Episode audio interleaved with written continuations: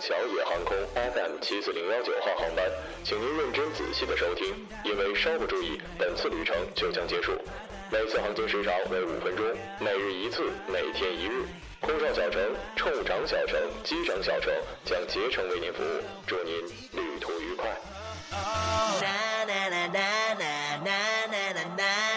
Wow, fantastic, baby.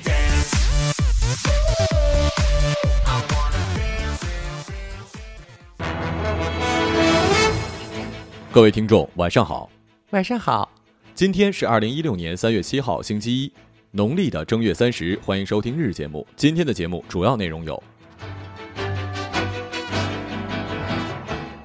四岁女童十一楼阳台坠下，自己爬起来；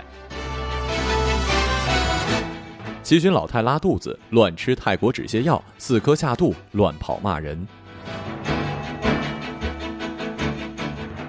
一次四名中国人泰国掏玩具枪抢劫真枪店被打死。外媒称，Uber 近三年收到六千多条性骚扰投诉。下面请听详细内容。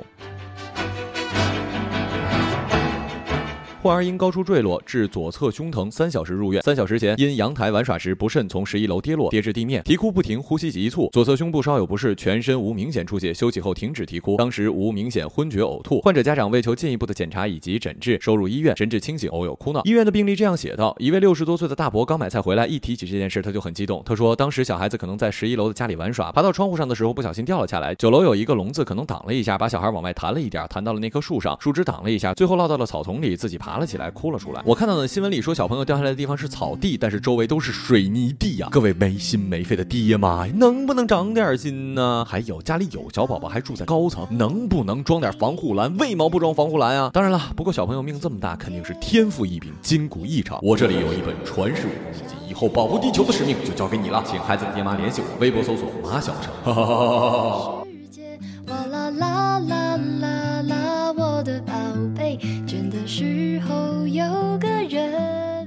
六十九岁的张太婆住在汉口的金银湖。五天前，她跟老伴儿到九峰山森林公园踏青的时候，路边吃了一碗臭豆腐，回家之后开始拉肚子。张太婆想起了前一段时间去泰国旅游的时候，朋友推荐她带回了一些当地的止泻药。张太婆想起来就吃了四颗。第二天拉肚子的次数明显减少，没想到两天之后肚子比以前拉得更厉害，而且开始胡言乱语，谁都不认识了。由于她滥用了成分和功能不太清楚的止泻药，虽然拉肚子症状减轻了，但是病毒滞留在体内大量的滋生，导致了毒细胞跑到了血液里，又随着血液进入了脑袋，最终引起了病毒性的脑炎。这真的是好多老爷爷老奶奶都会犯的错误啊，那就是。有病不及时的去医院，总是自己想当然的给自己想办法解决，结果往往是小病变大病了。爷爷奶奶们，想想我们小时候你们对我们的细心，请照顾好自己吧，因为有你们在，老家的房子才叫家。还没好好感受年轻就老了，生儿养女一辈子。据泰国星罗日报报道，二零一六年的三月四号早上十时许，四名歹徒携枪进入了位于泰国曼谷石龙军路的商店旁一家枪店内，用假枪抢劫真枪，并与店主发生了枪战，有两人被店主打伤。目前警方已经控制了三名歹徒，其中一人逃走。警方称匪徒疑似中国人，不会讲泰语，同时还在匪徒的身上搜出了对讲机、钥匙等作案工具。泰国还真是一个精彩的地方啊！不光是有各种的特效药，居然还有卖枪的地方，我还真是不知道呢。不过这两位大哥也太逗了吧！你们这是拿自己的命当礼拜天过吗？这下玩大了吧？把自己玩死了不？最后说一句，凭什么说是？中国人啊，万一是金三胖子派出去的特务呢？我国人去泰国都是在动消费的好吗？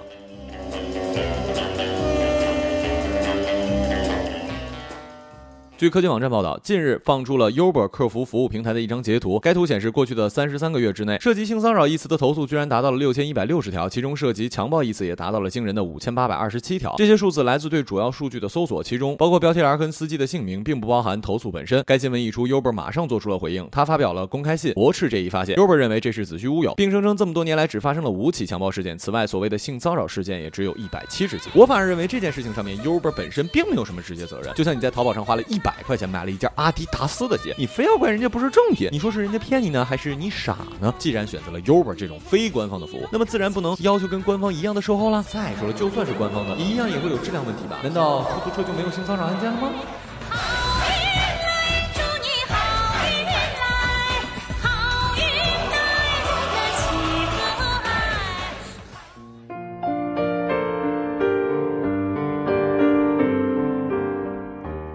今日人物郭莹。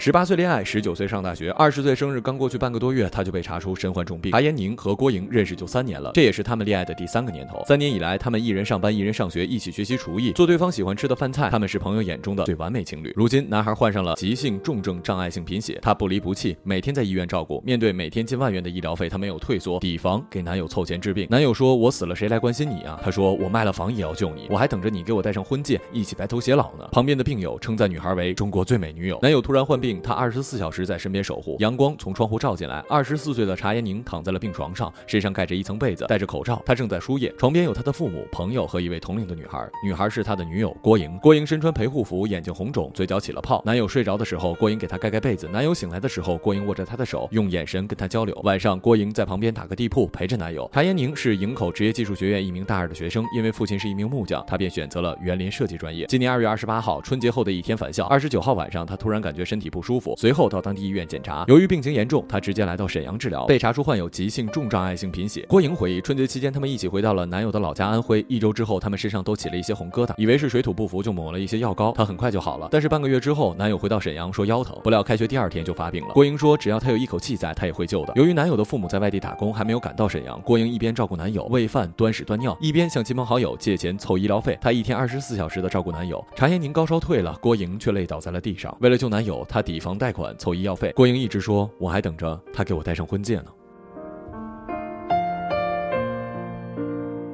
最后也是祝查延宁早日康复，祝郭莹跟查延宁可以白头偕老，永结同心。好了，以上就是本期节目的全部内容，感谢各位的收听，我们下期节目再见，再见。